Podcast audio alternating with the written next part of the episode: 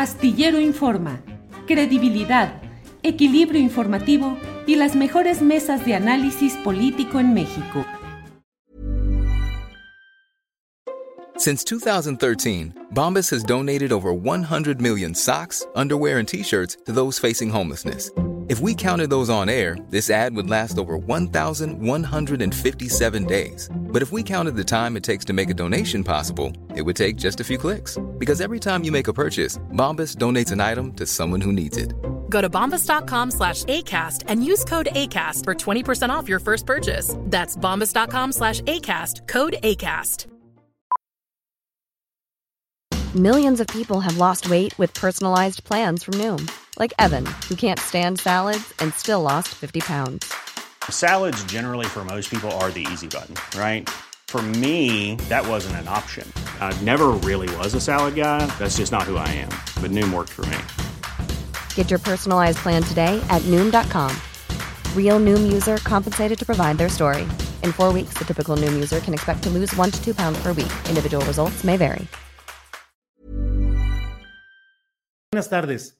Querido Julio, gracias por la invitación. Buenas tardes. Gracias por la presentación tan generosa. No, al contrario, Luis, gracias a ti que tienes esta nueva película que ya se estrena este 23, si no me equivoco, este 23 de marzo. 23 de marzo en todos los cines, todos de México, 3.200 pantallas. Es el lanzamiento más grande del cine mexicano reciente y además se estrena también simultáneamente en Estados Unidos entre el 23 y el 30 y en Centro y Sudamérica en algunos países también por esas fechas. Entonces sí, muy nervioso como te imaginarás. Luis, eh, con problemas que en su momento se difundieron de intentos de censura, malos entendidos, ¿qué fue lo que sucedió, Luis? Nada de malos entendidos. -huh. A ver, mi querido Julio, yo no te voy a enseñar a ti nada que no sepas porque tú llevas muchos años en esta brega. Y la censura tiene muchas formas de hacerse, de manifestarse. La censura tiene disfraces, se puede camuflajear. Y sé que es una palabra muy seria. Y entonces creo que sería muy irresponsable usarla sin tener los pelos de la burra en la mano, como se dice. Yo no soy nadie para creerme que merezco el apoyo en automático pero curiosamente conozco muy bien, porque llevo toda mi vida en ello, a los mecanismos para dar los apoyos que otorga el Estado para el cine. Y yo esta película la presenté cinco veces a los diferentes fondos de tanto de la Secretaría de Cultura como del INCINE, y con pretextos ridículos que evidentemente lo único que querían era sabotear la película. Vamos a decir, ah, no es censura, pero fue sabotaje o no fue censura, pero fue censura previa o censura económica. Por eso digo que se puede poner muchos, muchos disfraces o camuflajes para no darme. Porque presenté un proyecto, creo, con una solidez impecable y no hubo forma de que yo pudiera abrir esas puertas, ni a patadas, ni a gritos, ni a sombrerazos. Y se, y se cometió lo que a mi gusto fue una ilegalidad primero y una arbitrariedad segundo. Y entonces, como no me dejo, pues entonces no sé qué tanto futuro tengan, pero yo ya demandé al EFICINE, al INCINE, a la Secretaría de Cultura de manera formal frente a la Secretaría de la Función Pública y la Comisión Nacional de Derechos Humanos porque torcieron las leyes y los reglamentos para evitar que yo filmara esta película. La mala noticia para ellos es que ya la filmé y la aún peor es que el estreno, como ya te lo acabo de comentar, en cuatro días en todos los cines de México y ahí la gente va a descubrir si había razones o no para que me negaran esto. Porque además me lo negaron, pero se lo aprobaron a otros 70 proyectos. Y cuando, y cuando sea el momento daré a conocer a qué 70 proyectos sí apoyaron. Mucha comedia romántica de televisine, mucha, en fin, la historia nos juzgará a todos y a ellos también. Luis, y a reserva, como tú dices, de ver la película y de encontrar el, la audiencia eh, lo, que, lo que corresponda al contenido de esta película, en esencia, ¿por qué crees que se da esta censura? ¿Sigue habiendo el miedo desde el poder a que se exhiban esos entretelones de las formas como se manejaba o se sigue manejando la Mira. política y el poder, Luis? Mira, mi querido yo hice unas declaraciones que fueron muy polémicas al periódico El País, donde dije que el prismo se incrustó en, en, nuestro ADN y que van a pasar 100 años para que nos podamos hacer de él, pero como no vamos a estar ninguno de nosotros vivos, no lo vamos a poder comprobar. Y el prismo, que no hay un solo PRI, y yo no soy ni politólogo, ni sociólogo, ni analista político, como tú comprenderás, hmm. hay un ciudadano que conoce un poco de la historia de este país y también he tenido con él una relación de amor y odio que me llevó a hacer esta película. Pero parte del gran odio que le tengo a este país es por su clase política. Y yo creo que la clase política, por desgracia, y te lo digo de corazón, hasta me duele un poco reconocerlo y tenerlo que decir de esta manera, este, salió la misma gata nomás que revolcada y tenemos un modelo priista revisitado, como dicen los jóvenes millennials. Y entonces, evidentemente, también como en los viejos tiempos de, aquella dictadura perfecta que retraté en dos momentos, el primero con Herodes y el segundo en la película de, con ese nombre, La dictadura perfecta, pues yo creo que hay algo de eso en mucho de lo que estamos viviendo. No sé por qué de pronto huele como que ya muchas de las cosas que estamos viendo ahora ya las habíamos vivido. Y entre ellas, creo sí, pues eso, a ver, como se expresa de ustedes, los periodistas amigos, que fueron tan, una fuerza tan poderosa para que se pudiera llegar esta cuarta transformación con muchas, con muchas promesas alrededor de un gobierno progresista, de izquierda, de que iba a ser un verdadero cambio. Yo creo que de pronto sí hay una, por lo menos de mi parte, una desilusión y un escepticismo por lo que estamos viendo. Luis, sí. estamos condenados a, dice, 100 años de prismo y no los vamos a vivir. Se le da vueltas y vueltas al asunto, discursos van, discursos vienen, personajes suben o bajan y finalmente no cambia nada por culpa del sistema, de nuestra idiosincrasia o de qué, Luis. Mira, te, lo repito de veras y con mucho respeto, yo no soy analista político, no soy sociólogo, no soy estudioso ni historiador. Sí creo que la presencia tan larga del PRI en nuestro ADN, porque además te voy a hacer otras, hoy es un día de afirmaciones temerarias. O sea, Fox era, Fox era priista y Calderón era priista. Y entonces, y López Obrador es priista. Y entonces todos pues, seguimos teniendo esta especie como de continuidad perfecta de un arco, de un sistema político que sí, hasta en el PRI hubo el modelo eh, Miguel Alemán y luego el modelo Ruiz Cortines y el modelo eh, neoliberal y el modelo echeverrista. O sea, tampoco es que tú digas, ah, es que el PRI tenía una definición ideológica clarísima. No, el PRI también supo siempre mutar eh, camaleónicamente para adaptarse, porque el PRI podría haber sido un partido, como alguna vez se autodefinió, de izquierda, luego era de centro, luego era de liberalismo, no me acuerdo cómo decía Salinas, liberalismo social, en fin, se puso una cantidad, y entonces, bueno, pues el PRI también se disfrazó del PAN y el PRI también se disfrazó de Morena. Esa es mi opinión. Y si estamos condenados, todas estas películas, mi querido Julio, las he hecho para ver si ojalá en algún momento dado vemos la luz, que no sea un túnel que viene de frente. ¿Y qué se ha conseguido, Luis? ¿Cuál es la función del cine que haces? ¿Qué, eh, digo, desde luego vemos las escenas terribles, algunas que forman parte ya del, de la idea general que tenemos de la política, pero pareciera que somos una sociedad que nos gusta burlarnos, eh, ser cínicos, ver el espectáculo, pitorrearnos, criticar, pero a la hora de la hora no somos capaces ni de organizarnos para la sociedad eh, de padres de familia o para la administración de nuestro condominio. Mira, no seamos tampoco tan cínicos ni tan escépticos en este país a chingadazos se ha conquistado la democracia, se ha conquistado espacios de libertad de expresión. O sea, el que yo pueda estar ahorita diciéndote todas estas cosas, quiere decir que este país no es el mismo que era cuando tú, esto era impensable.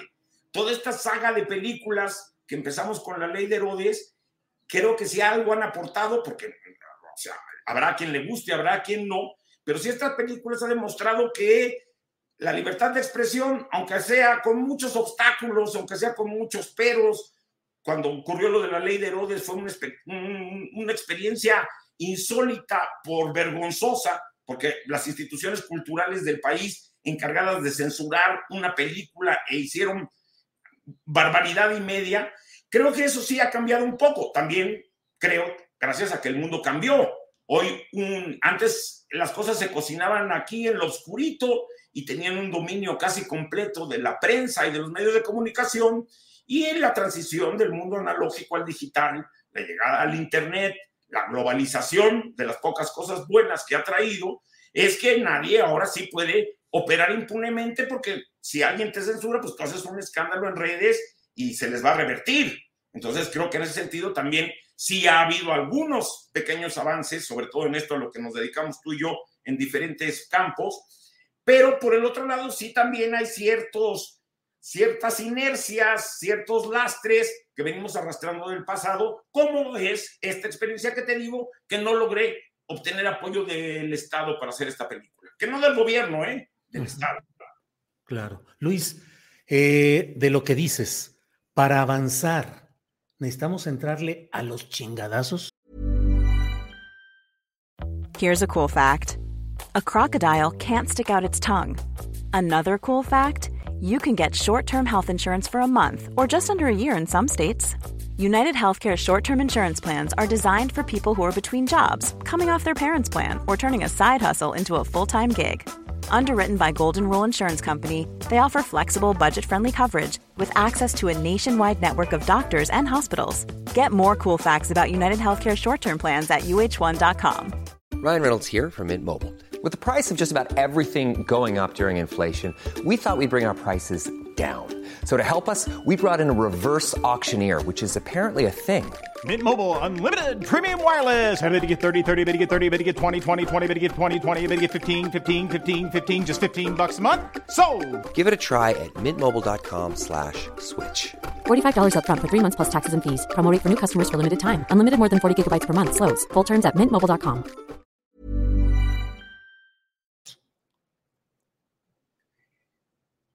Eh, depende de qué quieras decir con chingadazos. O sea, yo creo que si este país lo único que le faltaría es que pasáramos de las guerras miles que se están dando en esta polarización, donde todo el mundo tiene que definir sus bandos, sus trincheras, y yo no sé si tú eres Fifi o Chairo, o tú qué te traes, o, o tú eres de los pueblos originarios, tú eres de San Luis, o sea que si eres de los pueblos originarios.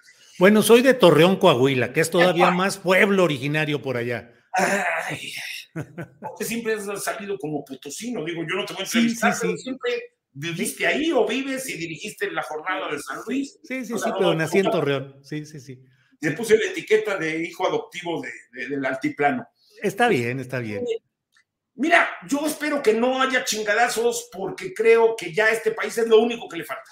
O sea, hemos venido acumulando desde hace décadas problemas que no se resuelven Problemas que he tratado de ir retratando en estas películas. La corrupción, la impunidad en la ley de Herodes, la desigualdad social y la demencia que representó el, imponer las políticas neoliberales con un mundo maravilloso, la violencia que desató en una decisión absolutamente delirante Calderón, de la que nos vamos a acordar cuando empezó y no cuando va a acabar y nos ha sumergido en este baño de sangre en el país que sigue igual o peor que cuando empezó toda esta aventura, el, los poderes fácticos de la mafia del poder que los íbamos a, exponer y a meter a la cárcel y ahora nos sentamos a departir con ellos en Palacio Nacional a comer tamales de chiplín.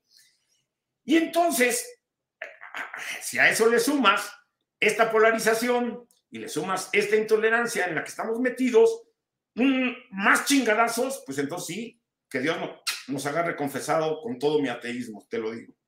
Luis, a la hora de rodar, a la hora de filmar, ¿cómo te va en el manejo de personajes para que no se caiga en la caricaturización del político tradicional, del uh, eh, político tranza? Es decir, ¿qué tanto te cuesta imbuirle al actor el personaje que deseas que se represente? Mira, yo no uso de manera despectiva el término caricaturesco yo creo que lo asumo además con mucho gusto y con muchas ganas, porque algo de lo mejor de este país ha sido la caricatura. La caricatura política creo que nos ha contado mejor que, con el debido respeto, que ustedes los analistas, que sí, los señor. analistas. O sea, tú ves una caricatura de Naranjo para, para sintetizar el, el, el, gobierno de Salinas y es más demoledora que ocho tratados de teoría política sobre la penetración del neoliberalismo en la economía mexicana. Tú ves una caricatura de, de Quesada, tú ves una caricatura de Posada para irnos al, al siglo XIX, principios del XX aún en estos tiempos más recientes, pues, tú ves una caricatura de Hernández y tiene esa capacidad de síntesis. Entonces yo no, no tomo con el adjetivo de caricaturizados. Yo también hago caricatura de alguna manera con mis películas. Hago una caricatura, algunas de dos horas, esta en particular que Viva México de tres horas, pero yo creo que la, la sátira que es mi género favorito en todos, en, la literatura, en la pintura, ya lo dije a través del caricaturismo, y también los muralistas tenían algo de caricaturesco en todo esto. Este, la sátira y la sátira política, pues se valen también de esta especie de exageración, de esta especie de, de brocha gorda con la que se pintan los personajes, y creo que además también hace que las películas sean más populares, que tengan una, una una cantidad de niveles de lectura donde tú te puedes quedar efectivamente con este primero, el de la caricatura, y luego te puedes ir más adentro, dependiendo de las herramientas que tengas, dependiendo cuál sea tu posición política, ideológica, puedes entrar, creo, a analizar más a profundidad estas películas. Luis, ¿tienes una definición ideológica o partidista, izquierda, derecha, algún partido? No, no, no, no, no, no, no. Sin duda yo soy una persona de izquierda y progresista y por eso tenía tantas expectativas con la llegada de este gobierno, porque nos prometieron que efectivamente iba a ser de izquierda y progresista. En los hechos, me temo que no, no lo fue. Entonces, ojalá en algún momento dado este país de verdad tenga un proyecto y alguien que verdaderamente sea de izquierda y no tan prista como el que estamos viendo. Yo me defino claramente de izquierda y progresista, sin, sin embajes. Y, no importa que la gente vaya a decir, yo me considero de, de, esa forma. Luis, eh, la ley de Herodes, la dictadura perfecta, elogiadas, amadas, promovidas, porque eran el golpe al sistema eh, autoritario, tradicional, represivo, fue una contribución al proceso democrático y ahora llega Viva México y dicen, no, es utilizado por la oligarquía, es un golpe a la 4T, es financiado por privados y el hecho de que le den 3.200 salas y toda esta exhibición es una demostración de que el poder económico y político contrario a la 4T está ahora favoreciendo a Luis Estrada. ¿Qué dices? Que me río de Janeiro, porque sabes que, que decían las mismas pendejadas en los otros gobiernos. Tú sabes que se reunieron cuando la ley de Herodes, se reunió la cúpula política de este país para ver quién estaba atrás de mí ¿Quién financia a este güey, esta mente perversa que quiere eh, sabotear nuestra decimoquinta reelección eh, del partido? Y entonces deben de ser la CIA, o no, no, no, deben de ser el PAN el que está atrás de él. Y luego los del PAN decían, no, no, no, fueron los priistas o los comunistas, el oro de Moscú. Entonces, pues yo solo me río, porque son exactamente los mismos argumentos pendejos que dijeron en su momento de cada una de las películas. Así de claro y así de sencillo, Julio. Luis, para responder a quienes están aquí en el chat preguntando mucho, el financiamiento de esta película, ya que no hubo esa participación del Estado mexicano, eh, fue con puro financiamiento privado. Netflix financió la película. Uh -huh. Netflix, que, que tenía muchos años queriendo hacer algo junto conmigo, porque ellos tienen estas películas de las que hemos estado hablando, La dictadura perfecta, El infierno y, y, La ley de Herodes está en su plataforma y les ha ido muy bien. Y entonces ellos dijeron, mira, las películas de este güey sí las ve la gente, no solo una, sino varias veces. Y entonces me invitaron a trabajar con ellos, yo les dije que no. Y luego cuando me quedé sin otra posibilidad en la vida, les dije que sí. Y entonces ellos financiaron la película, este, y ellos no creo que tengan atrás una agenda política para desestabilizar al, a la 4T. Ellos vieron que estas películas la gente las veía y querían tener otra en su, en su plataforma. Luego yo quería que la película se estrenara en cines. Ellos me dijeron que no. Y entonces yo negocié con ellos para obtener los derechos para estrenarla en cines y eso es lo que va a pasar. En el camino me dio la búsqueda de un distribuidor. El distribuidor es Sony Pictures International, que es el que va a hacer este lanzamiento porque confían en que la película puede ser un éxito y ojalá la hayan atinado por el bien de ellos y el mío. Luis, gracias por todo. ¿Tu creatividad hacia dónde va ahora? ¿Cuarta película de esta saga? ¿Otro estilo? ¿Novela romántica? ¿Qué? Te voy a decir que yo creo que este país va a vivir un momento muy interesante hacia adelante. Yo he dicho de manera muy temeraria y aventurada que a lo mejor estamos frente a las puertas de un maximato. Y entonces a lo mejor sobre eso es la siguiente de la, sexta de esta saga, si es que existe. Y si Dios me da vida, porque si sigo hablando como hablo, me voy a... Luis, eh, muchas gracias por todo. Em, otro tipo de cosas eh, no, no te llama la atención al el documental. No es lo mío, no es lo mío, mi querido Julio. Yo creo que zapatero a tus zapatos, así como tampoco nunca he querido dar clases porque pues, no, no, me siento con las herramientas, me tomo las cosas muy en serio, estoy muy contento con el género que hago y entonces yo creo que, mm, pues eso, o sea, mejor me dedico a lo que me gusta, a lo que sé. Por supuesto, me, me encanta como espectador, porque todas estas películas también obedecen a ello. Son películas que yo como espectador de pronto dije, oye, ¿cómo es posible que nunca haya nadie contado los 70 años del PRI? Me gustaría verla, pero nadie la hace. Ah, pues la hago yo. Y entonces, pues me siento y la veo y digo, oye, qué buena película esa, y deja clarísimo qué cabrones eran los priistas y qué rateros y qué corruptos y qué prepotentes. Entonces, también como espectador, así ha sido la historia de esta saga. Es decir, me gustaría que alguien hiciera una película que hablara de la mexicanidad y que nos mostrara como un espejo lo feos que a veces somos, y entonces dice que viva México. Pero que viva México está contextualizada como nosotros en este tiempo que estamos viviendo, de la autollamada 4T, ¿sí? Y en un país que es el mío y del que me podía haber ido hace muchos años y no lo hice, que es México. Pues Luis, muchas gracias por esta plática abierta, sincera, directa y con todos los ingredientes de lo que está sucediendo de tu película, su contexto. Eh, cuando ya te sales de todo esto, ¿cómo relajas tu espíritu o cómo te entras en la tranquilidad? Eh, ¿Alguna serie, algún libro, pintas algo? ¿Qué haces? No voy a decir que sigues trabajando. Johnny Walker, etiqueta negra doble en las rocas a las nueve de la noche y es lo único que me baja a la tierra. Digo, si tú me preguntas, yo te contesto. Eso, muy bien. Luis, pues muchas gracias, muy amable. Estaremos atentos. Gracias. Un abrazo fuerte. Igual, hasta luego. Hey, it's Paige DeSorbo from Giggly Squad. High quality fashion without the price tag. Say hello to Quince. I'm snagging high-end essentials like cozy cashmere sweaters, sleek leather jackets, fine jewelry, and so much more. With Quince being 50 to 80% less than similar brands.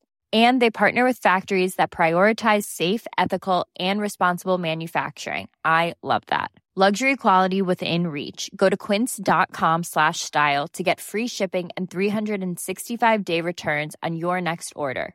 Quince.com slash style.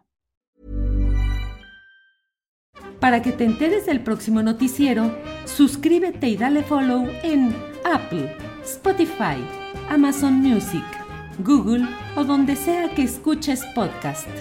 Te invitamos a visitar nuestra página julioastillero.com.